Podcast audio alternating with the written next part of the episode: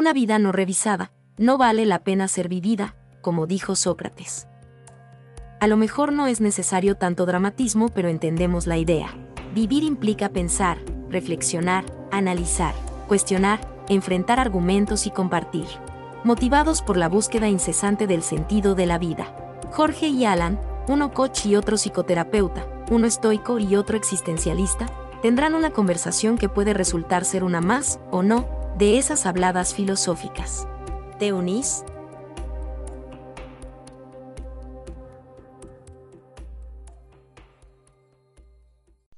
¿Qué, qué traes hoy?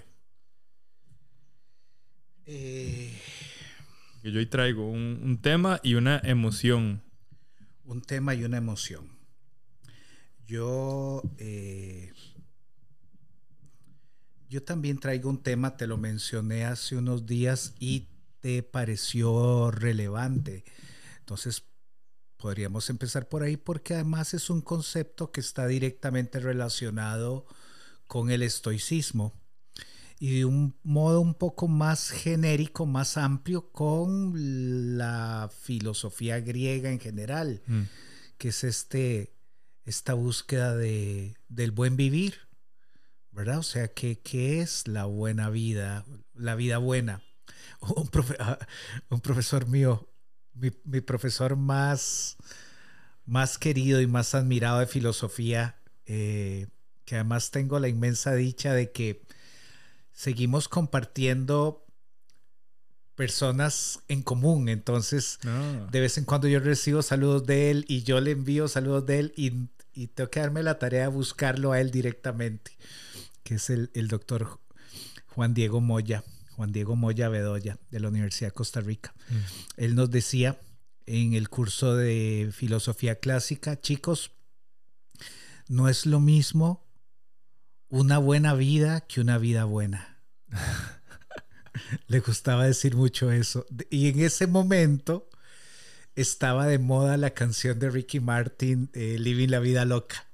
Entonces él hacía como una conexión entre una cosa y otra. Entonces te decía que eh, no recuerdo muy bien por qué surgió eso en mí, pero pensé, sería importante que hablemos sobre, sobre la vida buena. O sea, que se entiende vida por buena. vida buena. o la buena vida. Ajá, ajá. O sea, si hay una, o sea, hay una diferencia entre las dos o, al- o es lo mismo. Andaremos detrás de una y al, andar detrás de una iremos a alcanzar la otra o al buscar una buena vida podríamos alejarnos o desviarnos de la búsqueda de la, de la, de la vida buena.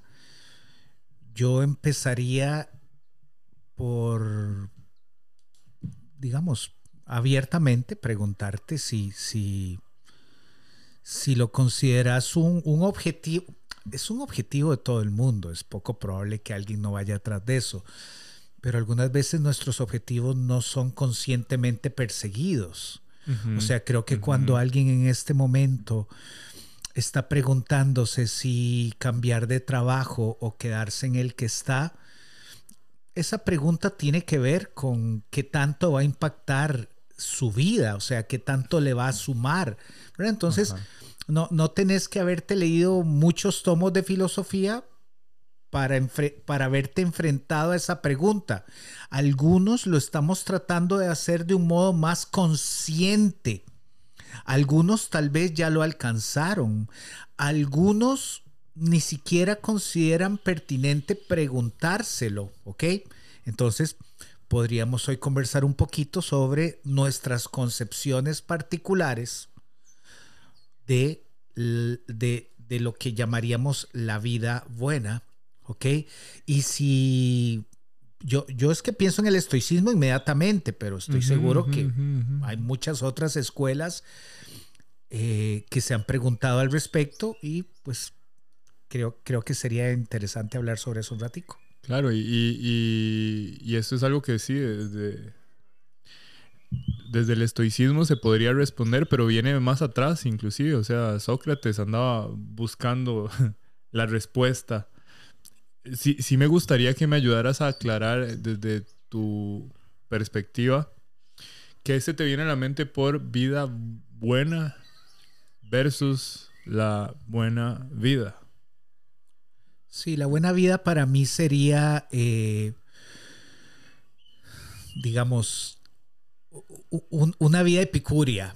Ah. En el sentido de que yo reciba de mis decisiones y mis acciones montos interesantes de placer, de satisfacción, ¿verdad? O sea, eh, usaría el concepto erótico en un sentido muy amplio, o sea, todo lo que tiene que ver con el eros, ¿verdad? O sea, con, con lo que se siente bien, eso es para mí, claro, eso es como para mí ir detrás de una, de una buena vida.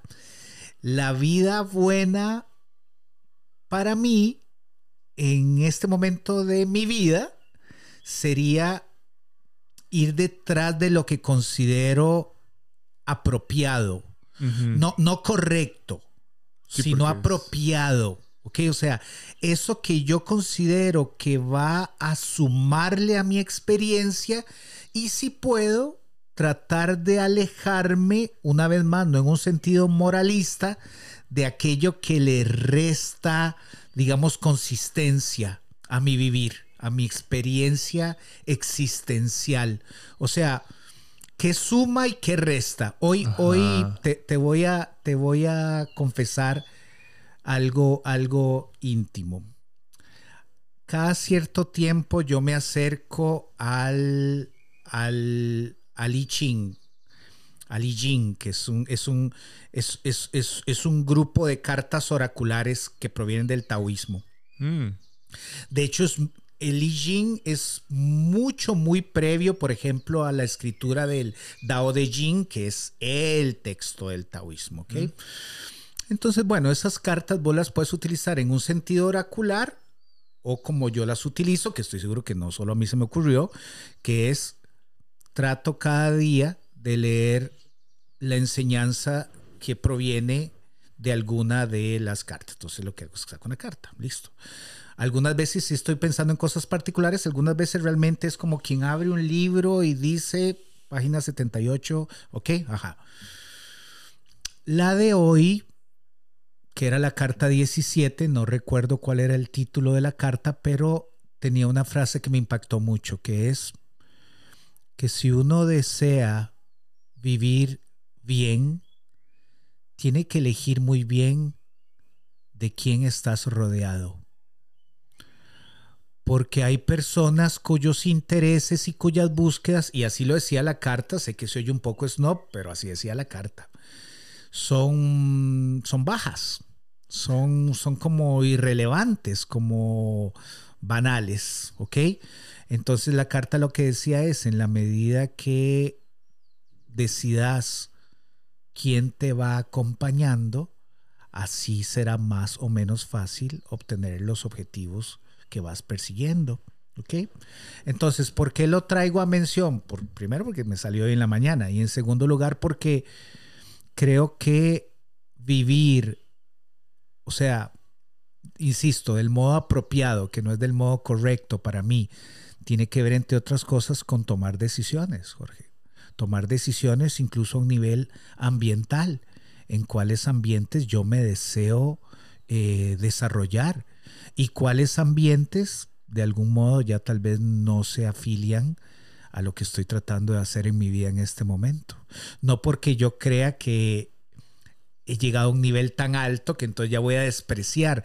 No es, no es, no es en ese sentido, no es que desprecio, ¿ok? No.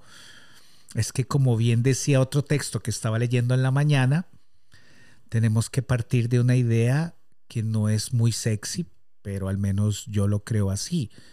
Contamos con un nivel de vida, entendiéndolo en términos de energía, que es finita.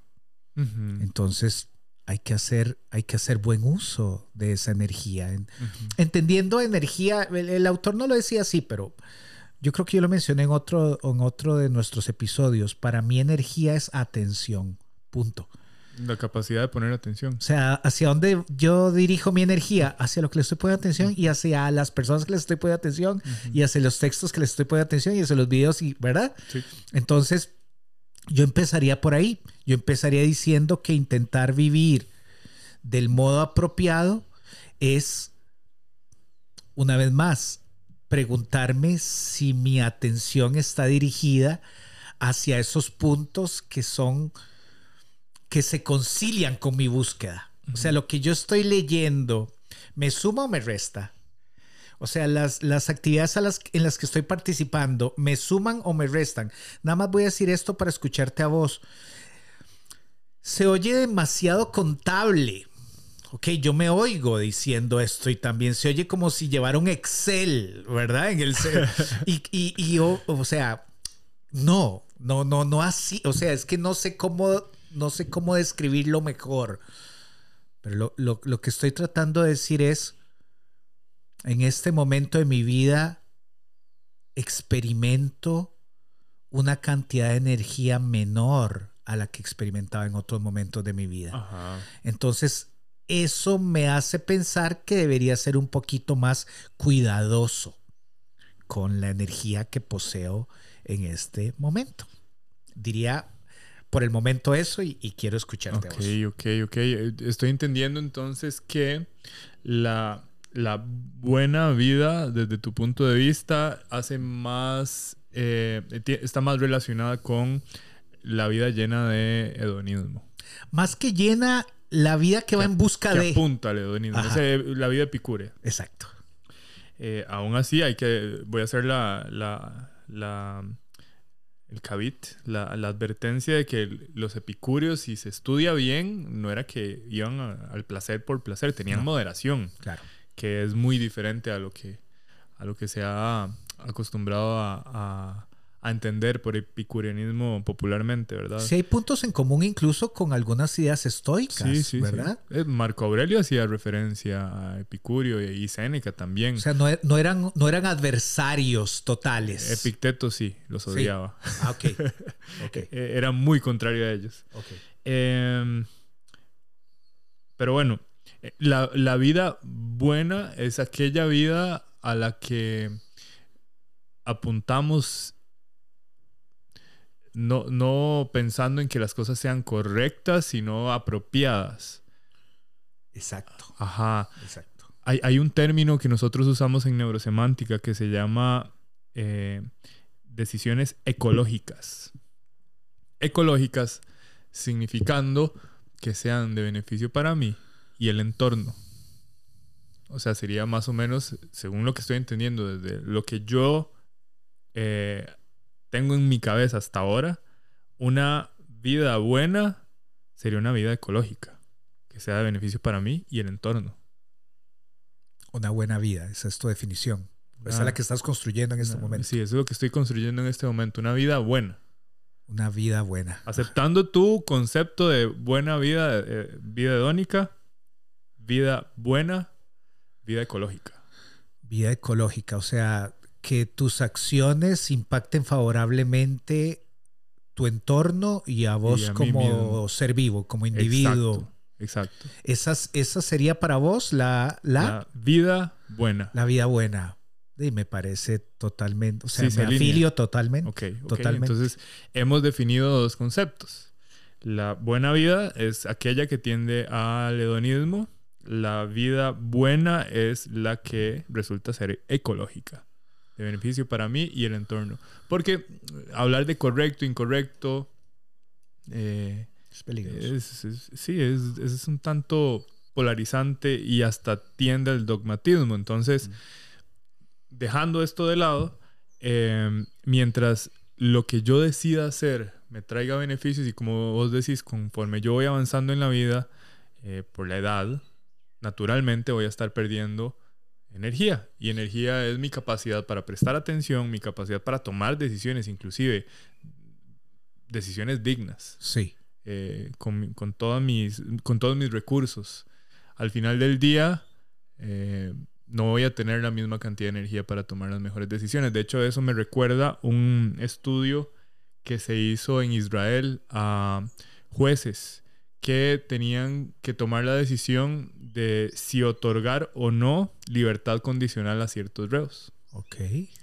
Y el estudio lo que notó es que en la mañana tendían a ofrecer más eh, libertad condicional. Porque, claro, ya, ya habían pasado filtros estos reos, no era cualquier reo.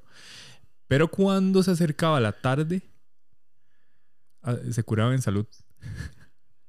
a los que les tocaba ser evaluados en la tarde, iban de nuevo para la cárcel. Oh. Porque su nivel de, de toma de decisiones ya no era el mismo. Estaban cansados. Entonces, mejor, para no jugármela, lo más fácil, devuélvase. Qué mala suerte para los que les tocaba en la tarde. Ajá, y así nos pasa a todos. O sea, al, al principio del día, si tenemos buenos hábitos, si nuestra salud está óptima, se supone que en la mañana estamos con un pico de energía alto. Sí. Entonces podemos enfocarnos más fácil, leer, estudiar, tomar decisiones, atender cada tarea así a como viene. Después del almuerzo muchos tienen la marea alcalina y ya empieza la energía a bajar, viene el cafecito, dice Lisa Feldman Barrett que la cafeína después de las 4 de la tarde es pedir prestado energía al día siguiente, pero ahí se va entonces el ciclo. Eh, hago referencia a todo esto porque, bueno, si queremos vivir una vida buena, debemos ser conscientes de que con el tiempo los hábitos impactan eh, y los hábitos impactan nuestras decisiones.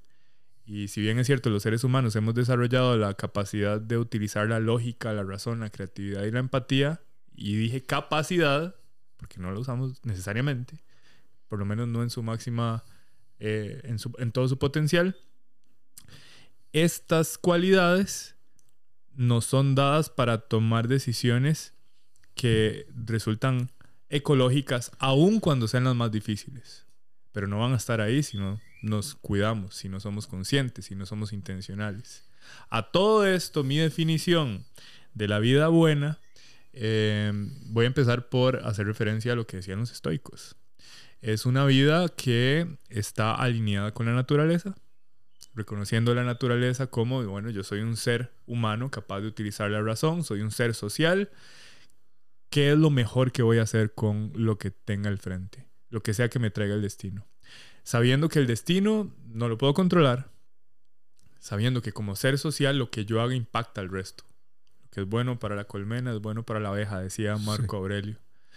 Em, entonces ellos apuntaban a, una vida en armonía interior y en armonía con las demás personas. Ellos no huían de la interacción con otros. Ellos buscaban... No eran acetas. No. Ellos no... Y, y, no eran epicúreos en ese sentido, porque los epicúreos se iban a su jardín. Y los cínicos se quedaban aislados de la humanidad con tal de estar en armonía. Ellos no, ellos asumían cargos eh, importantes, cargos políticos, cargos de liderazgo, eh, esto para poder impactar a la sociedad de la mejor manera. Em, entonces, la vida buena es una vida de virtud. O sea, dentro de todo lo que está en mi control, que es lo que opino y lo que hago, eh, lo mejor que puedo hacer, y tener como regalo la armonía interior, eudaimonia. ¿Ves? Yo sabía que, que, nos ibas a poder sumar a esto con, con, el conocimiento que vos posees sobre el estoicismo. Sí, yo no creo que se me haya ocurrido a mí, Jorge, honestamente. Esto tengo que haberlo leído en algún lado. Pero eh, desde hace algunos años me gusta esta idea de vivir una vida filosófica. Mm.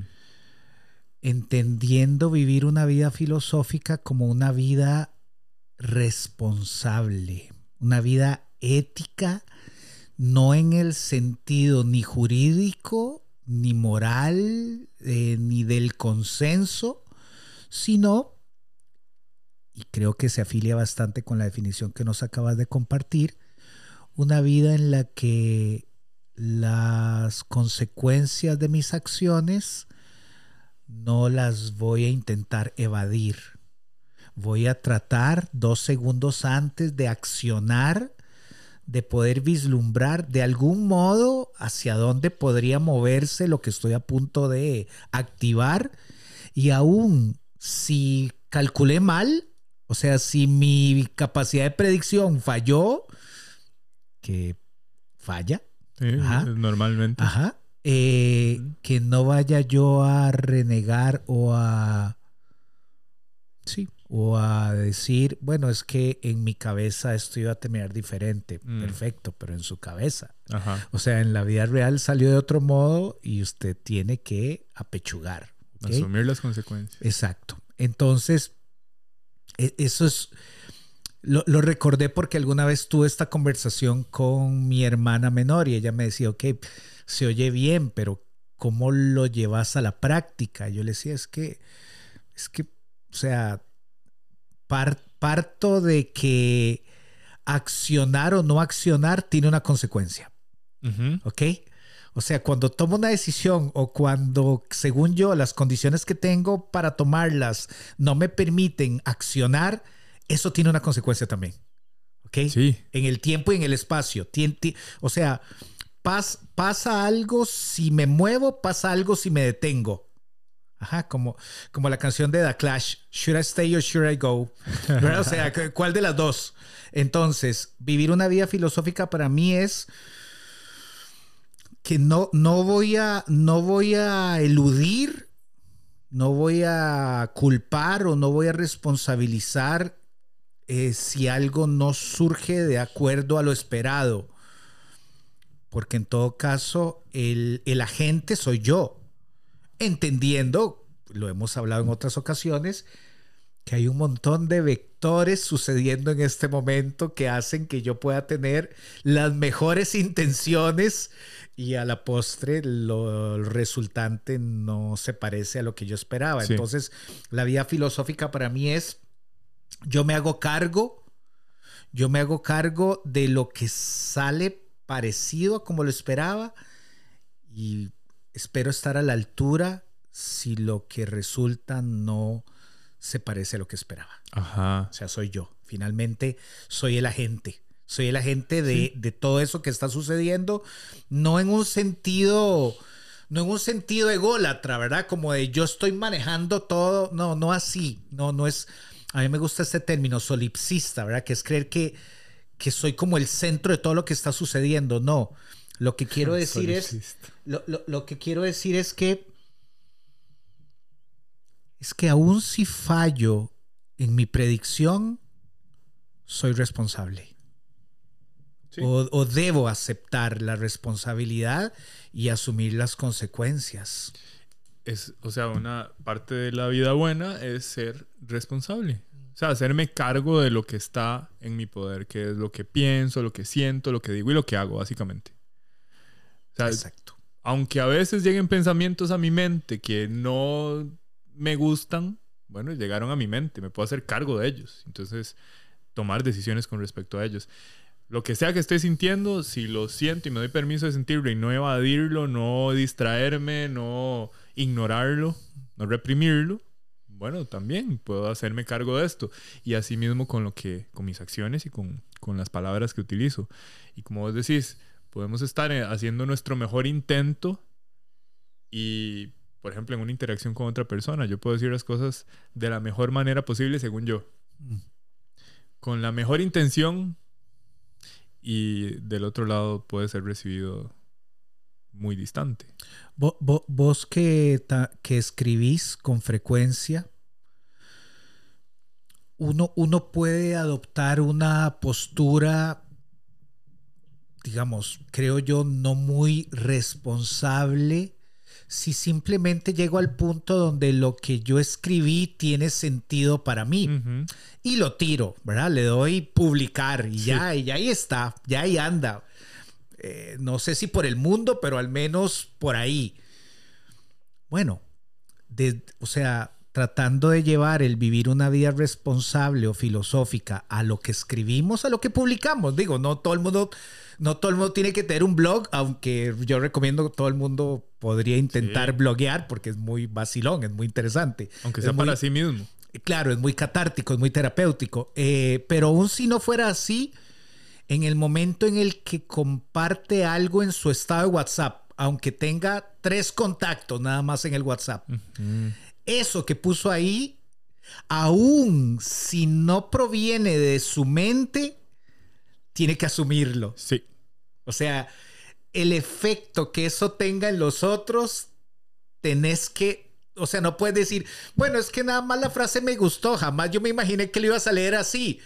Claro, o sea, eso es imposible de, controlar, pero podrías hacer un esfuerzo de empatía de preguntarte si habría alguien al otro lado que va al enfrentarse a tu meme o a tu frase a sentirse violentado o violentada. y digo, es parte de la responsabilidad. Y, con esto, yo me imagino, vamos a ver, no podemos ser tan eh, omniscientes que lo que sea que digamos va a ser bien recibido por todo el mundo. No, claro que no. Pero bueno, ser unos responsables quiere decir que si alguien eh, quiere debatir con respecto a la idea, es, es parte de lo, de lo esperado.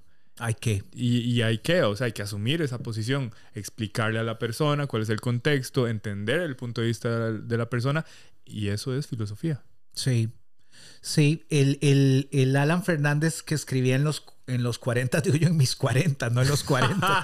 okay, Así, time traveler. ¿Verdad? en los 40 yo no, no, no, no, andaba por acá todavía, creo. No recuerdo al menos. Eh, pero el, el Alan de la década de los 40 sí sentía mucho, mucho, mucho placer en, en, en crear eh, controversia. General Sí, sí, sí, sí, sí. La verdad, la verdad es que sería, sería muy poco elegante de mi parte si lo que digo es, no, no, no era eso, es que no me entendían. Mentiras. Por supuesto que deseaba generar una reacción en el otro. Y una reacción vamos a decirlo así, una reacción de calor. Ok, yo, yo, creía, yo, yo, quería que el otro reaccionara a las cosas que yo escribía. Sí, sí, sí, sí, sí. Eh, el de ahora no. El de ahora escribe y antes de darle publicar lo lee de nuevo y dice mm, esa frase ¿por qué? O sea, ¿por qué, ¿por qué querés causar ese efecto? o sea, quita eso de ahí. Eh, se ha vuelto muchísimo más conmedido que el de, ah, pero, o sea, ah, bueno, te lo pongo así, hay gente que me tiene mucha confianza y yo lo agradezco, que me solicita que vuelva a ese. O sea, que por qué, por qué dejé de hacer eso. ¿Por qué? Porque probablemente la razón o, más bien donde conectaban con mi escritura, era porque sentían algún grado de placer con ese deseo mío de crear controversia. Claro. El de ahora ya no, no sé, como que ya no conecta mucho por ese lado. O sea, lo que estoy tratando de hacer con mi vida en este momento, de alguna forma ya no requiere tanto de ese ingrediente de la controversia. Pero el de aquel, el, que además no, aquello no era solo epicurio yo diría que era hasta nichiano en algún punto. O sea, a mí sí me gustaba como golpear con, con digamos, martillar. Ajá. Ahora no, ahora ya no, digamos, vamos a ver, tal vez en otro momento de mi historia surja de nuevo ese, pero el de este momento es mucho más conciliador, amigable, empático. amigable, okay, okay. amigable. Vamos a ver. Ahora te voy a contar qué es para mí la, la vida buena ya te conté lo que decían los, estoicos.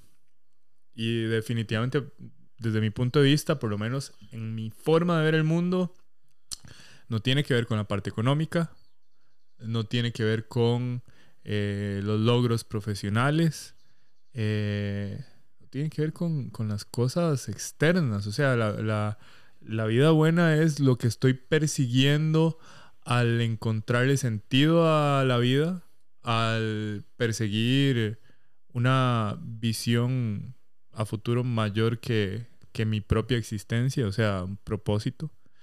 Em, y, vivirla filosóficamente, o sea, constantemente estar reflexionando contra, con respecto a las pequeñas cosas. O sea, yo, me imagino que más de uno, más de una se habrá dado cuenta que nosotros somos, eh, tenemos conversaciones con respecto a un concepto. O sea, podemos hablar una hora o más. O más. con, solo, con solo poner un concepto eh, como tema. Y esa es mi vida. O sea, ¿y por qué lo hago? Porque de otra manera para mí no sería una vida que, valga la pena ser vivida, como dijo Sócrates. O sea, es, una, es una vida examinada en donde me doy cuenta de, mira, ¿qué significa esto? ¿Qué significa esto para mí? ¿Cómo esto impacta mi vida? ¿Cómo impacta mis relaciones? ¿Cómo impacta mi armonía? ¿Cómo, cómo, qué set de reglas, qué marcos trae una sola palabra? Porque es que estoy sintiendo lo que estoy sintiendo ante tal situación. O sea, una constante examinación de mi experiencia para apuntar más a la armonía interior. Sí. Sí. Eh, hablando de, eh, eh, de, disclaimers, como decimos, a mí me encanta ese término. y por supuesto no quiero que se tome como un, como, como una brújula, en el sentido de que nada más voy a compartir algo muy personal. en mí, en mi interior, conviven la buena vida y la vida buena. Ok, o sea, yo no, no, no, no tengo ningún deseo, al menos consciente de, eh, digamos, como de carecer. Ajá. Ajá. O sea, a mí las cosas que me representan placer o satisfacción siguen siendo importantes. O sea, no, no es que tomé una decisión de rehuir de ellas. Pero las perseguís.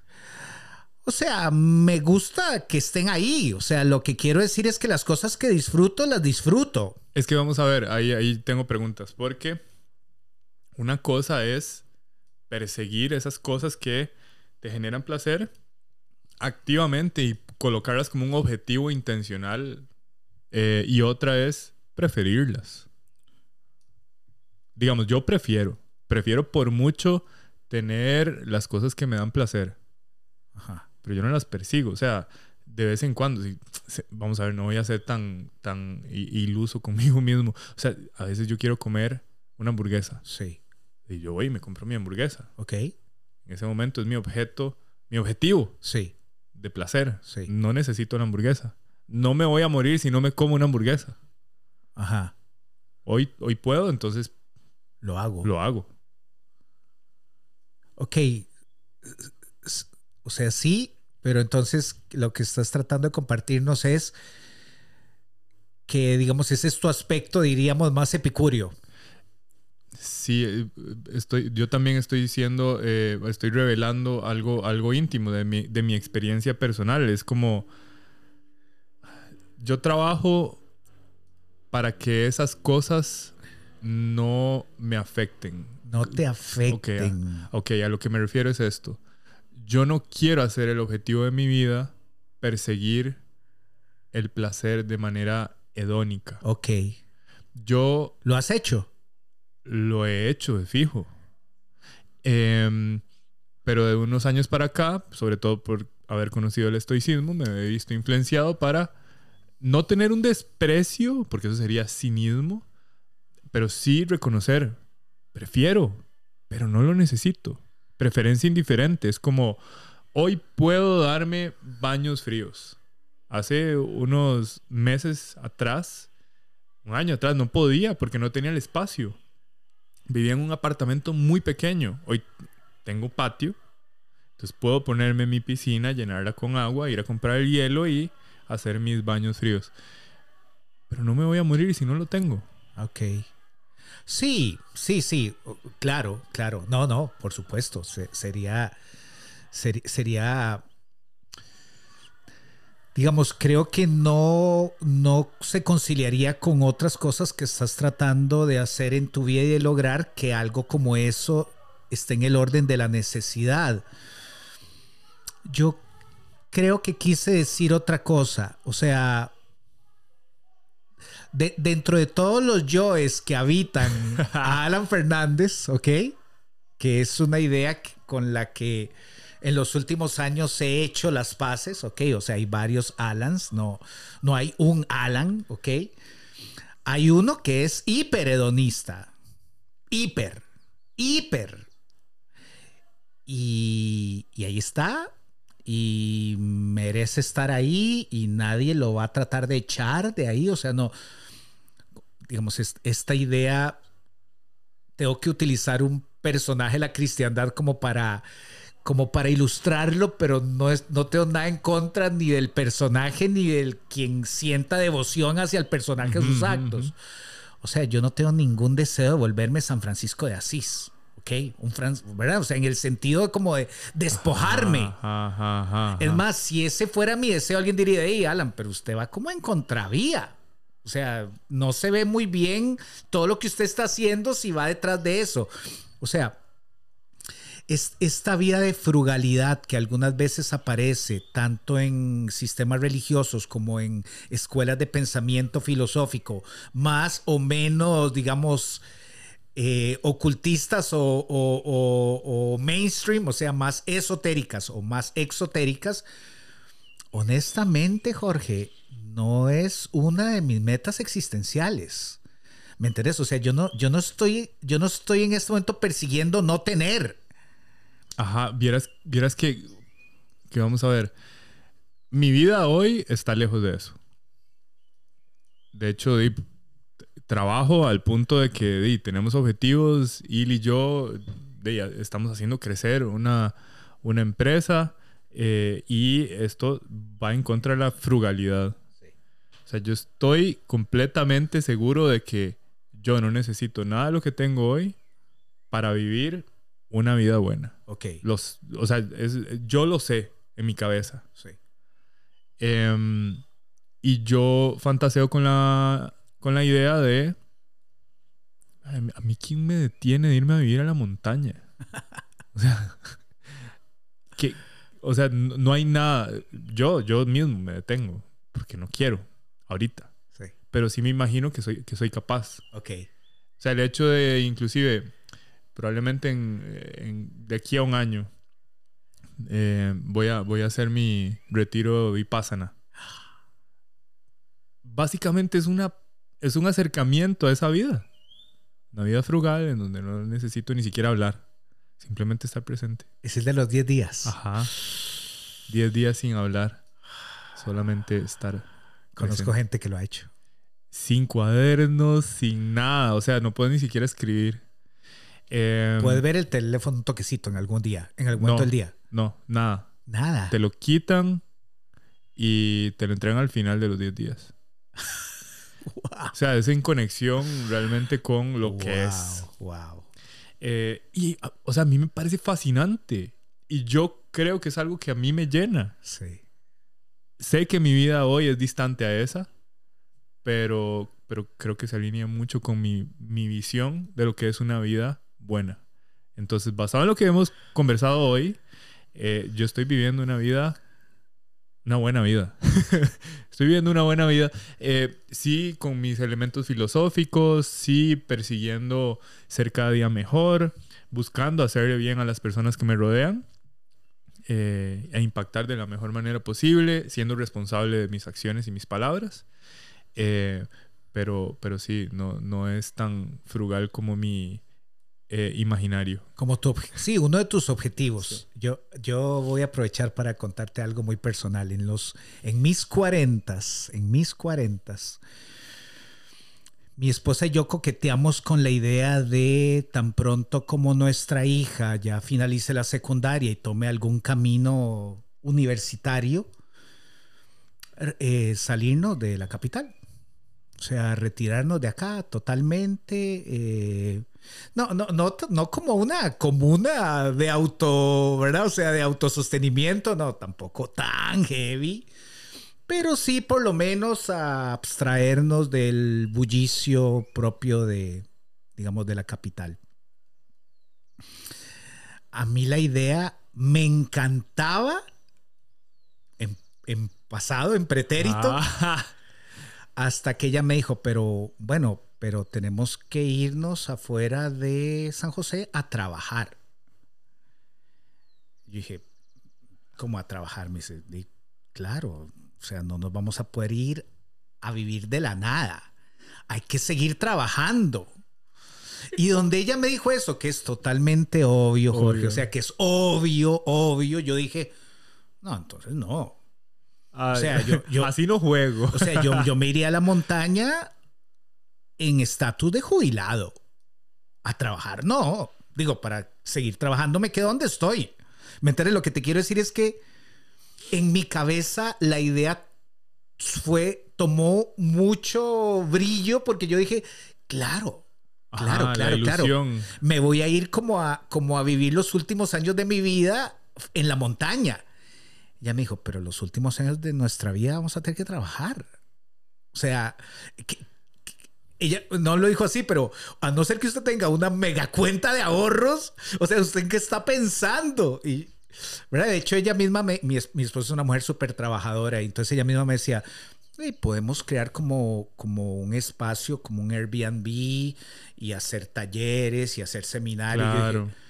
no, no, no, no, no, no, no. Eso Yo- no es lo que vos querés. no, yo me quiero ir a no trabajar. ¿Verdad? O sea, eh, ahí está el epicurio en Alan. Es que lo que te quiero decir es, es, yo estoy tratando de que esos dos seres convivan en mi interior. Sí. ¿Ok? El que, el que sabe que tiene que producir y el que querría no hacerlo. ¿Ok? ¿Por qué? Porque no sería yo honesto conmigo mismo si te digo que yo no voy detrás de cosas que en mi cabeza me producirían algún grado de placer. O sea, yo no le rehuyo a eso.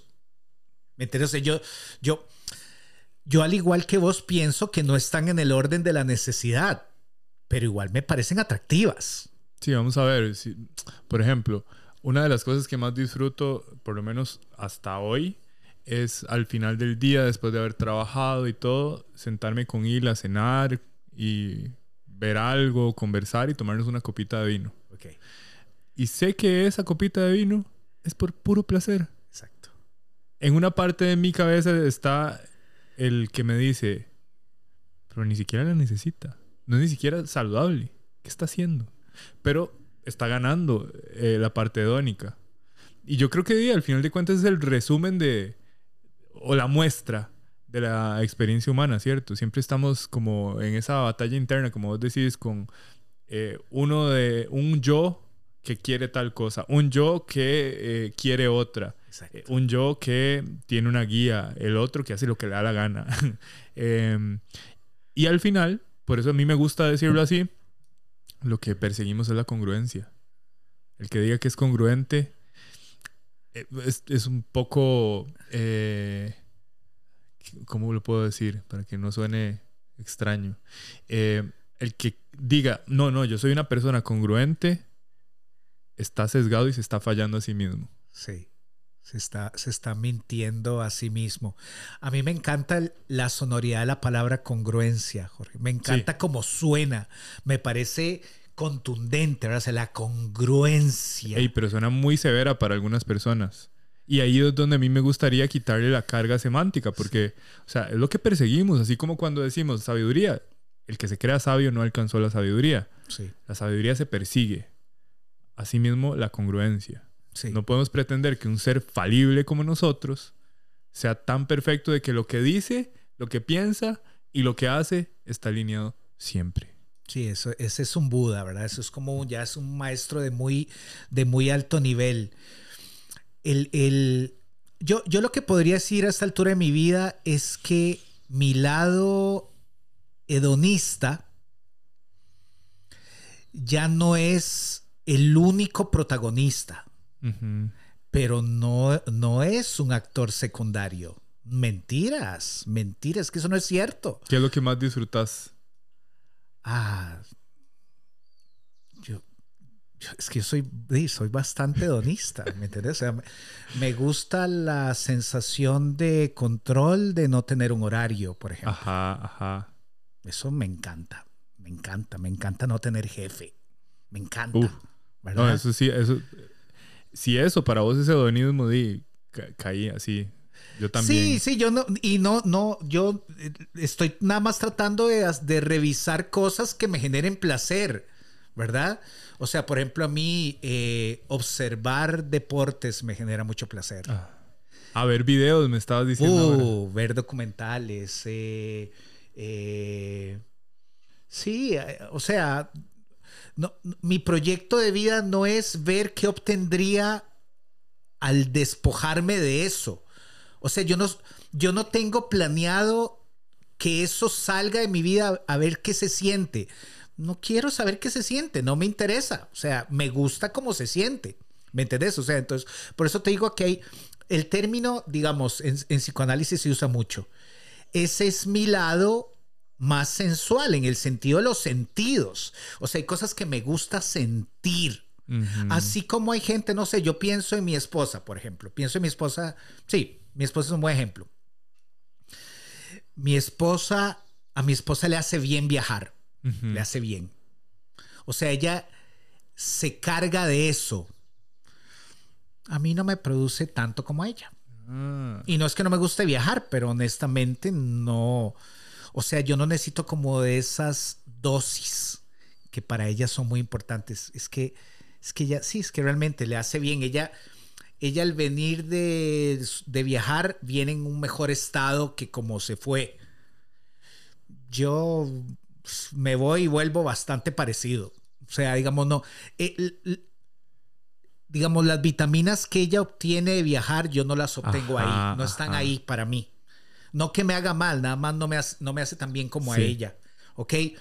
Sin embargo, digamos, cuando yo estoy, eh, por ejemplo, muy concentrado en algo musical, muy concentrado, casi como hemos hablado estudiándolo, e, eso para mí es ridículamente placentero. Sí. Es ese momento ahí. ¿verdad? Eh, es súper efímero, porque tampoco es como que eso, me, eso no me acompaña muchos días, pero ahí es muy importante para mí.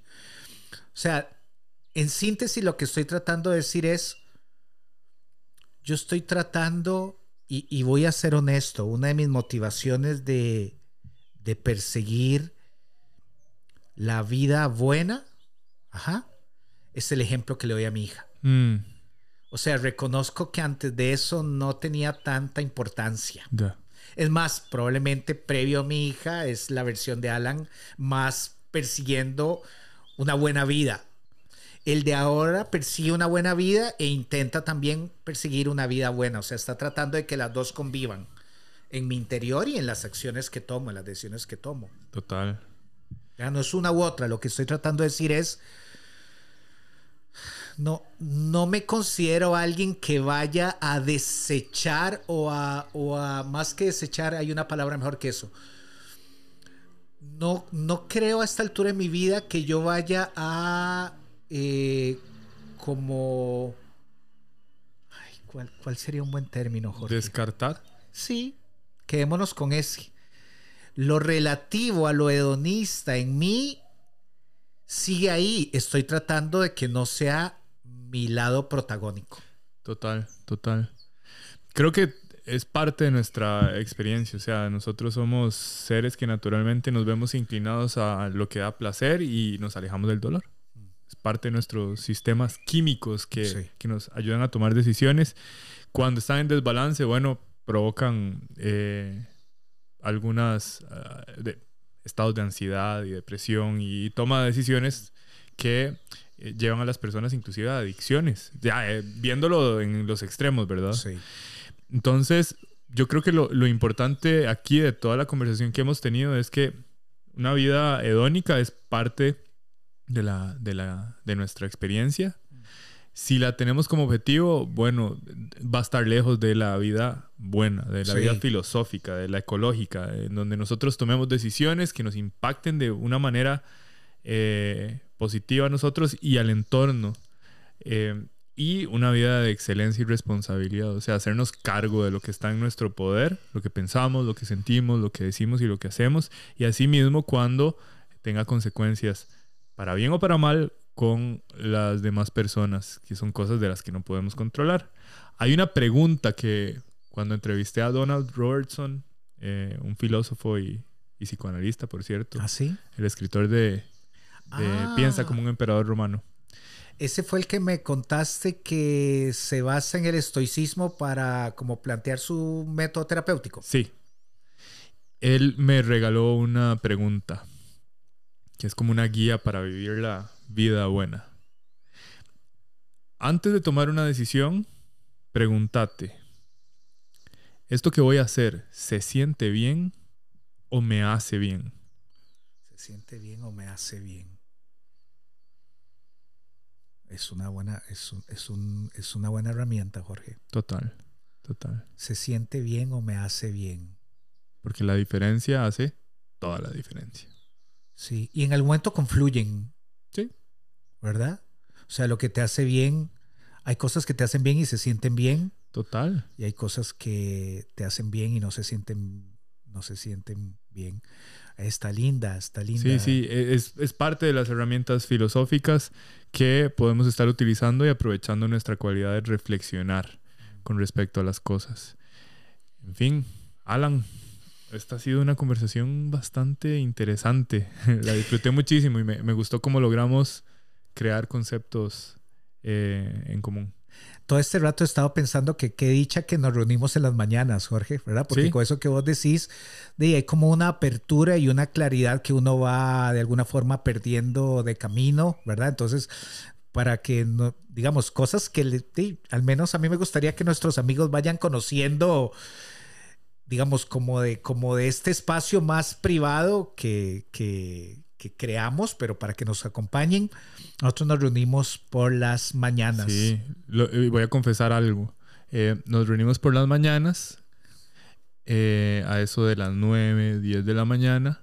Grabamos unos 2 a 3 episodios de 45 minutos, a veces un poquito más. Y hace, hace unos meses, cuando empezamos a grabar, en las mañanas yo hago jiu-jitsu. Y para los que no han hecho jiu-jitsu, es un deporte bastante pesado. O sea, el nivel de energía cae al suelo. Yo siento que me pasa un tren por encima. Y yo acostumbro a ayunar. O sea, comer hasta eso de las 3 de la tarde. Cuando en uno de los episodios empezamos a grabar, yo me estaba diciendo a mí mismo, jamás en la vida, después de hacer jiu-jitsu y luego tener podcast, te brinques el desayuno. Entonces a partir de ahí em- llegué de una vez a comerme mis huevitos, algún pancito, algo así, porque sí, soy consciente de que mi presupuesto energético no da para tanto. Eh, y el cuerpo descarga mucha energía, así como el cerebro. Las personas a lo mejor creen que dos personas sentadas hablando no están gastando calorías. No, no, Uf, bueno, el cerebro contrario. gasta mucha energía. Sí. Ajá. Sí, y bueno, y nuestro deseo de que lo que estamos compartiendo tenga un, un- como un hilo, ¿verdad? O sea, esto, esto nada más no son dos personas ahí como disparando términos a... eh, sí, qué importante eso que vos decís, los buenos hábitos. En algún momento tendremos que hablar sobre, sobre los buenos hábitos, Sí. porque también eso tiene que ver con la responsabilidad que tenemos respecto a nosotros, Sí, ¿verdad? total. Eh, un abrazo a, a nuestros amigos donde quiera que se encuentren y bueno, que ojalá, ojalá sus vidas les reporten, digamos, les reporten cosas buenas y que lo que andan persiguiendo se parezca a lo que les está sucediendo. Y de mi parte, yo espero que cuando el destino te tome de frente, tengas las herramientas necesarias para actuar de la mejor manera. Es así. Un abrazo. ¡Wow! ¿Qué tal estuvo eso? ¿Qué te pareció? Recordá que el conocimiento solo es útil si se comparte. Llevamos años recibiendo ideas gigantes, de mentes grandiosas. Hoy, Alan y Jorge intentaron transmitir un poquito de eso y esperamos que sobre todo te haya encendido la chispa por la búsqueda de la sabiduría. Aquí continuaremos resolviendo este y muchos temas más. Hasta la próxima.